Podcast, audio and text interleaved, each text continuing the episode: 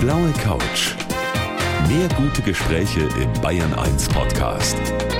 Und hier ist Gabi Fischer. Und bei mir heute im Talk eine wirklich sehr beeindruckende junge Frau. Der Radsport hat sie bekannt gemacht. Als Bahnradfahrerin hat sie zweimal olympisches Gold geholt. Elfmal war sie Weltmeisterin, bis dann ein Sturz beim Training ihre Karriere beendet hat. Herzlich willkommen, Christina Vogel. Hallihallo. Christina, gerade ist ein Buch mit ihrer Geschichte erschienen. Immer noch ich, nur anders. Und auf dem Cover ja, da ist ein wirklich super tolles Foto von Ihnen. Sie sitzen im Rollstuhl. Und wissen Sie, was mir da sofort aufgefallen ist? Bestimmt die Schuhe, oder? Ja. So ja. Sie haben da so herrliche, große Plateauschuhe an. Das sieht so stylisch aus, so cool. War das Ihre eigene Idee? Danke, ja, das sind auch einer meiner Lieblingsschuhe, vor und auch danach. Ich bin ja nur 1,60 groß und habe dann immer gerne Schuhe bis in den Himmel getragen, wenn ich dann mal äh, High Heels tragen konnte. Und ich lache halt immer, weil ich jetzt sage, jetzt kann ich ja noch höhere Schuhe anziehen, weil die Füße tun mir nicht mehr weh. Ja, genau so ist das. Sie sind ein großer Schuhfan, oder? Ich bin ein gigantischer Schuhfan. Also ich weiß auch nicht, ich finde immer, wenn man sich oben so Mühe gibt mit Haare und Make-up und dann sich eine schöne Klamotte aussucht und dann halt immer die Schuhe vergisst, das ist irgendwie blöd, weil ich finde, dass das Outfit ist halt vom Köpfchen bis zum, zum Füßchen. Ne? Und von daher gehören die Schuhe halt einfach auch dazu. Da haben Sie vollkommen recht. Also ich freue mich auf jeden Fall sehr, dass wir die kommende Stunde miteinander verbringen. Sie in Erfurt, ich hier in München. Ich habe wirklich allergrößten Respekt vor Ihnen. Schön, dass Sie da sind. Ja, die Geschichte von meinem heutigen Gast, die kennt eigentlich jeder. Christina Vogel ist auf dem Höhepunkt ihrer Karriere als Bahnradfahrerin gewesen, als sie einen ganz schweren Trainingsunfall hatte und seither sitzt sie im Rollstuhl. Frau Vogel, Sie wussten im Grunde genommen sofort, als das passiert war, dass dieser Unfall auch Ihr ganzes Leben ändern würde? Als ich liegend auf der Radbahn wach geworden bin und dann so erstmal alles abgefühlt habe, ich wusste sofort. Also es gab so einen Moment, da dämmerte es mir, denn wir Athleten ziehen sofort immer die, die Schuhe und den Helm aus. Und ich musste halt meinen Unfallhelfern erstmal erklären, wie halt mein System des Radschuhs zu öffnen ist. Und als dann auf einmal die Schuhe so von meinem Körper weggingen, also ich sah, wie die Schuhe von meinem Körper wegliefen und dachte, okay, ich habe das gar nicht gespürt. Mhm. Und von da wäre mir halt klar, dass ich nie wieder, nie wieder werde laufen können. Und vielleicht ist es rückblickend aber auch nicht so schlecht gewesen, in Anführungsstrichen, weil ich einfach schon, ja, es klingt blöd, aber früher anfangen konnte, das zu verarbeiten auch. Sie sind da in voller Fahrt gegen einen niederländischen Fahrer geprallt. Der ist da in der Bahn gestartet, wo man das offiziell eigentlich überhaupt nicht tut. Ist da auch die Schuldfrage eigentlich geklärt? Nein, also die Staatsanwaltschaft, die arbeitet natürlich noch dran. Für mich ganz persönlich gibt es keine Schuldfrage. Ich gebe da niemanden irgendwie Schuld. Ich finde es halt gut, dass es geklärt wird, weil dann kann ich hoffentlich auch so ein, zwei Punkte in meinem Kopf irgendwie auch schließen. Ne? Also mir fehlen halt so ein, zwei Sekunden in meiner Erinnerung. Also kurz bevor ich aufprall, ich glaube, der Körper macht das gar nicht so schlecht, ne? Mhm. Weil deswegen kann ich mich nicht an irgendwelche Schmerzen so richtig erinnern oder an den Aufbau selber. Und bin dann einfach total gelassen und immer noch fasziniert von der Sportart selbst. Ich weiß nicht, wie es wäre, wenn ich mich daran erinnern könnte, aber die Staatsanwaltschaft ist dran und es dauert halt noch. Es dauert noch ein bisschen. Frau Vogel, Sie haben einige Wochen ums Überleben kämpfen müssen und zu all dem körperlichen Schmerz, den Sie da hatten. Wie ist das dann mit dem seelischen Schmerz gewesen, jetzt nicht mehr laufen zu können, auch den Sport, der ja Ihr Leben war, nicht mehr ausüben zu können? Wer hat Ihnen da geholfen? Also ich sag mal, für mich am Anfang, ich hatte gar keine Zeit darüber nachdenken zu können, was das heißt. Denn, wie Sie schon sagten, ich musste die ersten Wochen erstmal um ein, ja, ums pure Überleben kämpfen. Ich bin aber froh, dass ich Michael, mein Lebensgefährten, einfach auch bei mir hatte und meine Familie bei mir hatte.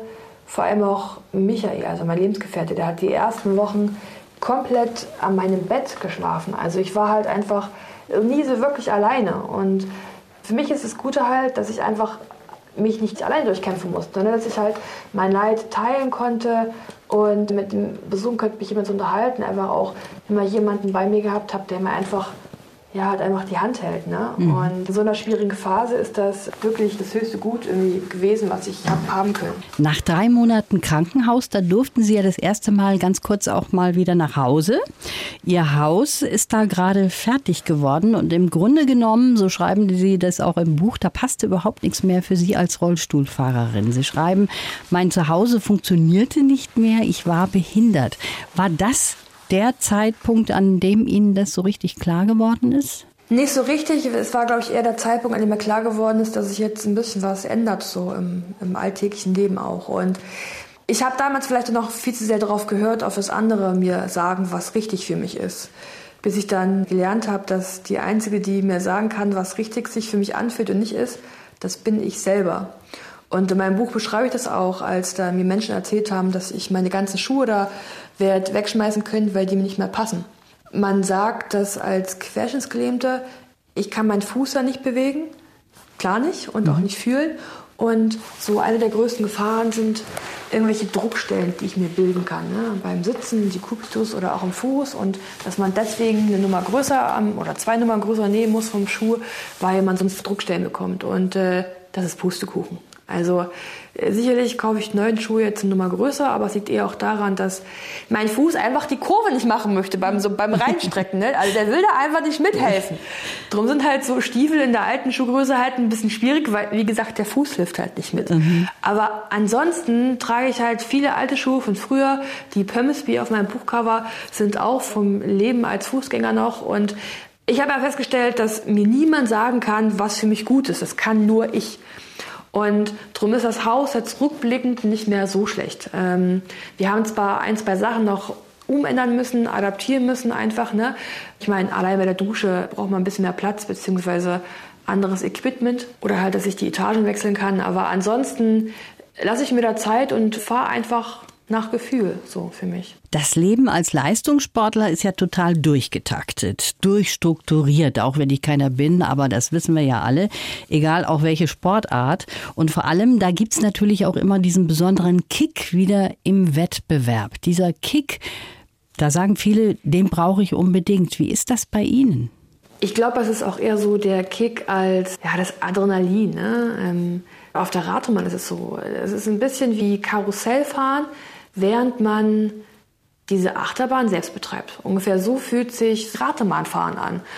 Und wenn das auf einmal nicht mehr da ist, dann sucht man sich halt andere Sachen. Ne? Und bei mir ist es halt jetzt Fallschirm springen oder Halfpipe fahren.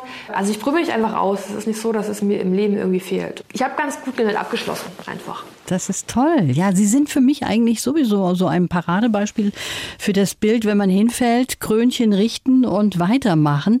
Und was Sie so alles machen, darüber sprechen wir auch gleich weiter. Die ehemalige Bahnradfahrerin Christina Vogel auf der blauen Couch hier von Bayern 1. Ihr Buch heißt immer noch Ich, nur anders, mein Leben nach dem Radsport. Christina Vogel ist mein Gast. Frau Vogel, jetzt schauen wir mal ganz kurz zurück auf die Olympischen Spiele 2016 in Rio. Das waren nämlich ganz besondere, finde ich. Da haben Sie ganz toll gezeigt, was Sie für eine Kämpferin sind.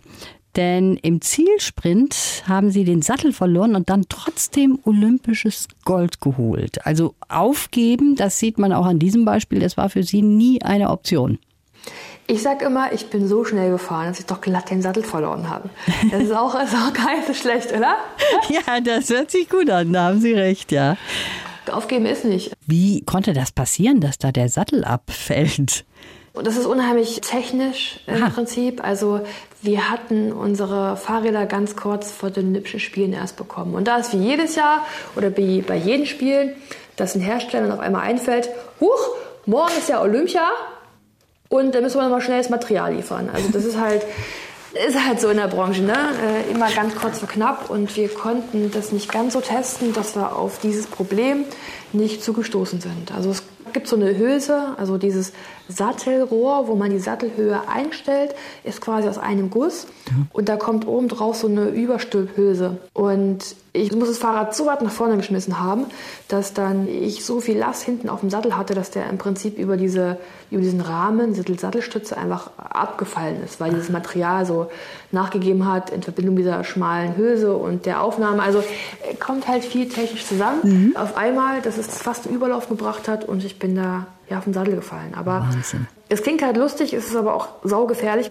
Wir haben in der Zeit sind wir über 60 km/h schnell, Trittfrequenz von ungefähr 150 und wir haben ja einen starren Gang, also mhm. wie so ein Fixie oder ein Spinningrad im Gym, im Kraftraum.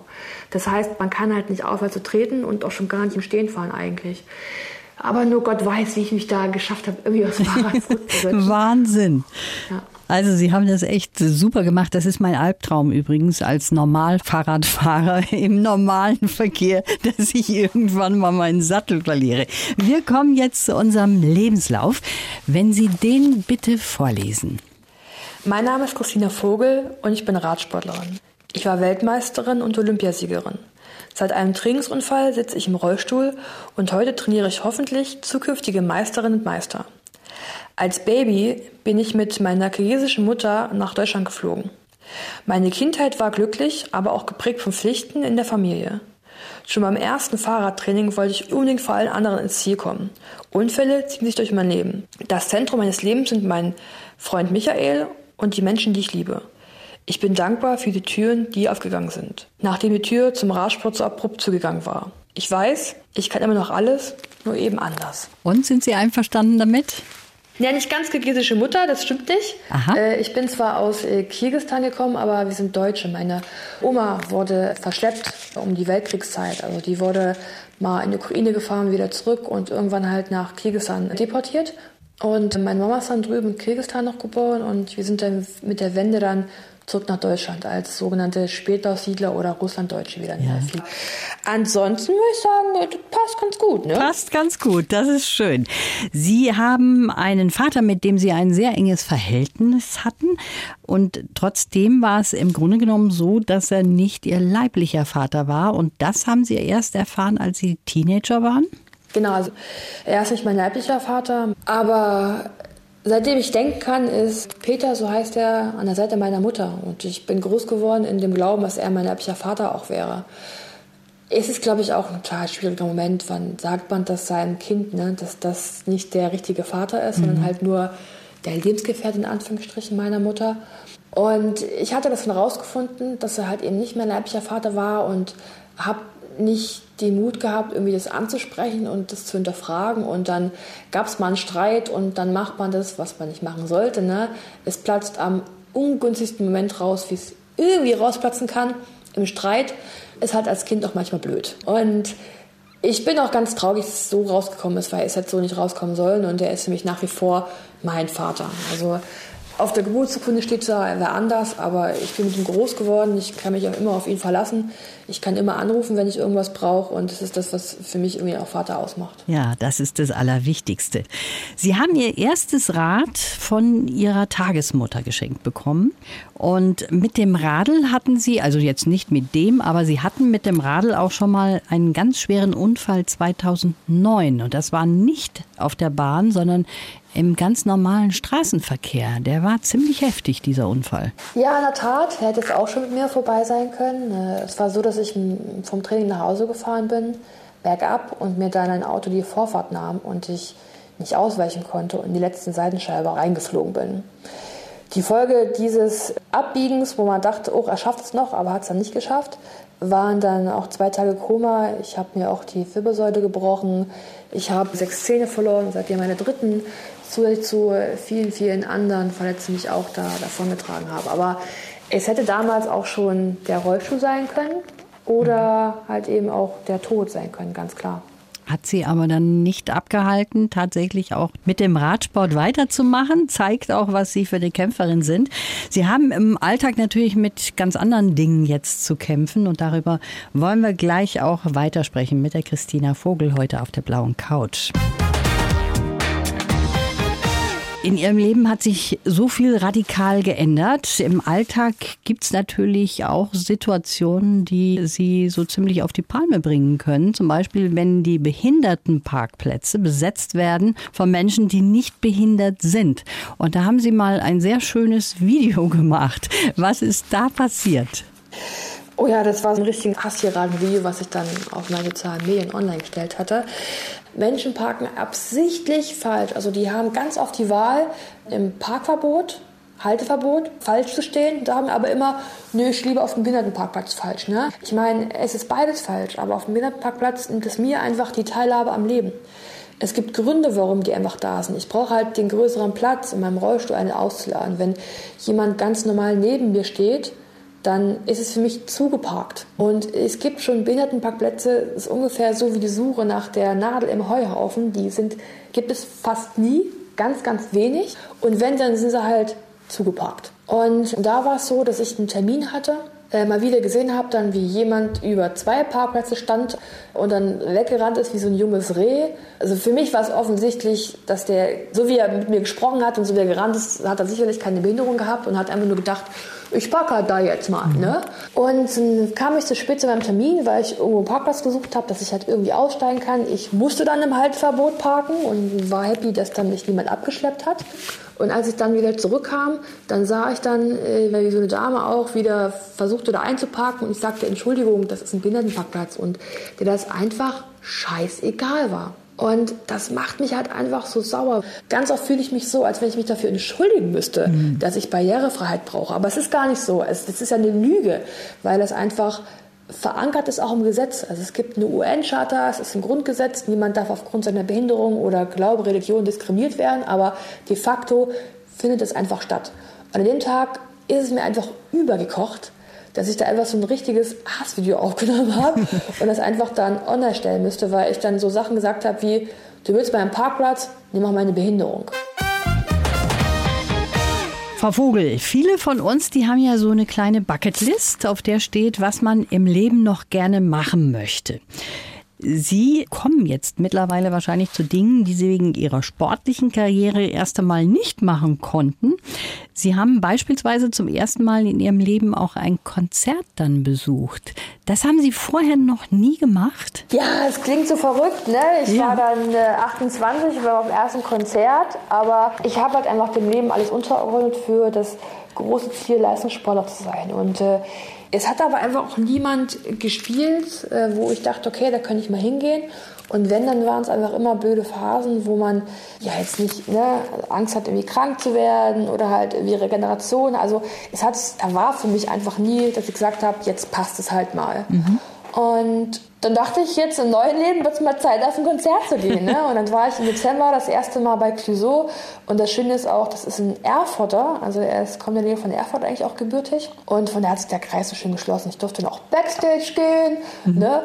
Und wurde dann quasi von Clouseau über so zwei Treppen getragen, weil Backstage nicht alles äh, ganz barrierearm war oder barrierefrei war. Und äh, war schon ein cooler Moment auch für mich. Mittlerweile war ich auch schon das zweite Mal bei ihm.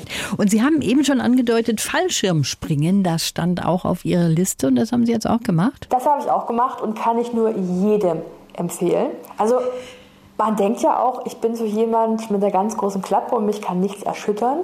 Ich muss aber gestehen, als ich da oben war und dann bei, weiß gar nicht mehr, wie hoch das war, äh, auf einmal die Klappe aufging und man sieht, okay, das ist jetzt die Höhe. Ne? Mhm. Da, war ich auch, da war ich auch kleinlaut. Aber war ich auch ganz klein mit Hut, muss ich sagen. Aber ich kann wirklich das jedem empfehlen, das mal zu probieren. Also ich war dann auch ein bisschen ängstlich. Es war ein Tandemsprung und war dann auch ganz froh, dass ich mir Nein sagen konnte, als es dann rausging. Aber es ist so die Faszination aus erst total viel Geschwindigkeit und wir waren so schnell am Anfang, dass ich auch gar nicht so richtig wusste, wie ich jetzt irgendwie atmen soll, weil so, also das war so verrückt. Und dann, wenn der Schirm aufgeht, ist es so eins der friedlichsten Momente und friedlichsten Orte, die es irgendwie gibt. So, du schwebst da oben so in totaler Ruhe und die Welt ist ganz klein unter dir, ne? also über den Wolken. Und dann landet man so in aller Ruhe. Also es ist so zwischen Adrenalin pur und totaler Glückseligkeit und äh, es war ganz toll. Also ich kann es wirklich nur jedem, jedem wärmstens empfehlen. Das hört sich auch sehr schön an, wie Sie das so beschreiben. Es gibt etwas, das ist was sehr Außergewöhnliches. Es gibt eine Christina Vogel Rollstuhl Barbie. Da haben Sie auch ein Foto in Ihrem Buch dazu. Wie ist es denn dazu gekommen? Ja, das ist verrückt. Es ist im Prinzip ein Preis. Diese Rollstuhlbarbie ist eben auch ein Preis, dass man als Vorbild ist für Mädchen, sich trauen zu träumen. Ne? Also dass man halt eben die Olympiasiegerin sein kann, die resiliente Frau, die es schaffte, Schicksalsschläge zu überwinden oder die Astronautin oder es gibt auch die Angela Merkel Barbie ne, als Politikerin. Also es gibt auch viele, die gefragt haben, man kann die nicht kaufen. Ah. Also mich selber kann man nicht kaufen, mhm. man kann aber eine Rollstuhl-Barbie kaufen. Und Angela Merkel haben Sie gerade erwähnt. Ich hatte keine Ahnung, dass die auch eine eigene Barbie hat, aber das wissen wir jetzt auch. Mit der sind Sie auch mal zusammengekommen. Wie war das Zusammentreffen? Sehr, sehr aufregend. Ich äh, war dann beim äh, Sommerfest vom Bundeskanzleramt. Ne? Das ist dann normalerweise ein sehr, sehr riesengroßes Fest mit äh, vielen Ständen und viel Musik und äh, vielen Talks einfach auch, wo man einfach auch mal das Regierungsviertel dann auch begehen kann wenn wir keine Pandemie haben. Mhm. Und äh, ich war mit ihr dann auf einem Bühnengespräch auch und saß dann direkt neben ihr. Und es ist faszinierend, was die Frau leistet. Ich, man kann es ja jetzt auch mal unabhängig von ihrer politischen Gesinnung, jeder ist ja für die CDU oder gegen die CDU, wie auch immer, aber ich meine, die Frau war top informiert. Ne? Die hat an dem Tag noch Kabinettssitzung gehabt und damals ging es auch um richtig krasse Themen, also muss man auch gut vorbereitet sein. Und bei so einem lapidaren Talk mit mir und dem Felix Neureuter war die trotzdem super, Frau Merkel war super vorbereitet und wusste auch richtiges Detailwissen über den Radsport. Das heißt, sie muss sich auch schon mal das durchgelesen haben. Also die hat sich auf den Talk wirklich vorbereitet. Ne? Mhm. Und äh, finde ich halt krass, ne?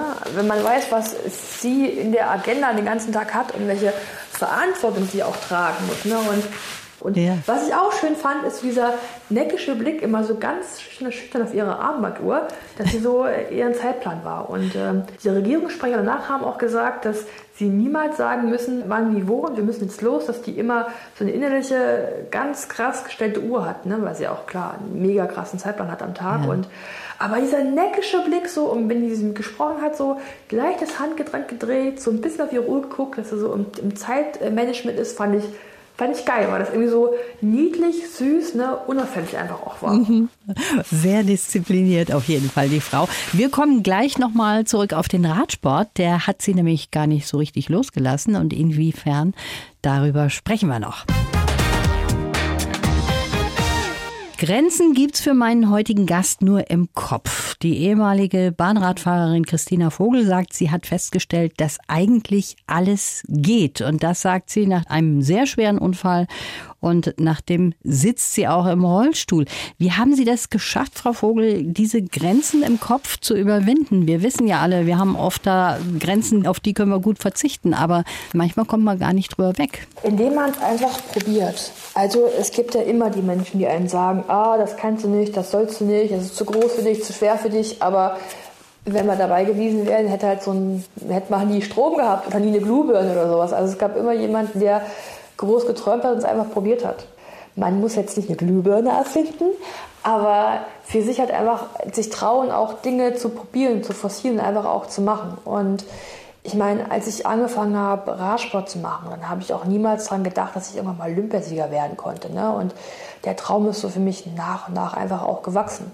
Von daher, man darf schon sich trauen, auch große Träume und sich große Ziele zu setzen. Und das mache ich quasi einfach auch. Und ich lerne halt immer wieder fest, dass es halt nur ich diejenige bin, die mir sagen kann, was für mich einfach auch passt und wie ich Dinge auch zu machen habe. Ne? Weil jeder macht das seine eigene Art und Weise und jeder muss für sich den richtigen Weg finden. Und der passt für mich ganz gut, muss aber nicht für alle anderen immer auch passen. Der Radsport, der lässt Sie ja nicht los. Sie sind Trainerin am Bundesleistungszentrum für Radsport in Brandenburg und Sie sind auch Radsportkommentatorin.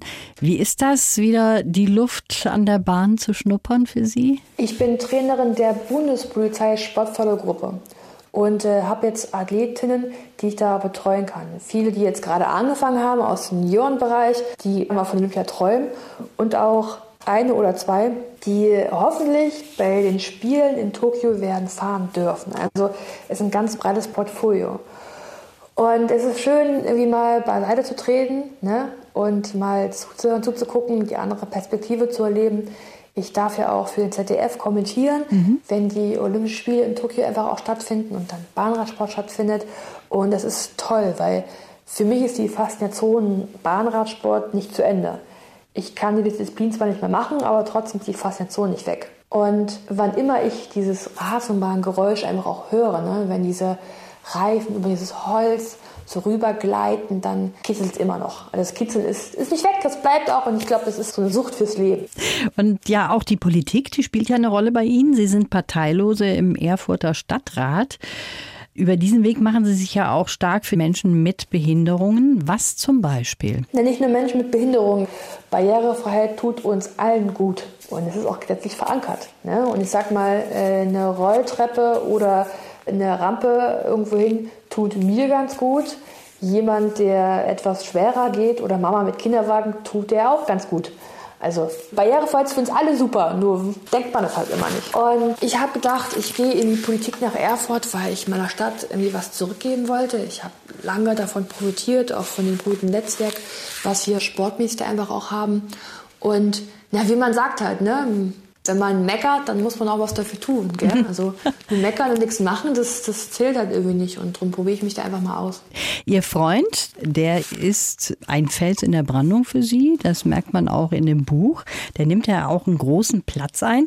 Ist da eine Familie auch in Zukunft geplant bei Ihnen? In Zukunft schon, aber nicht in Planung.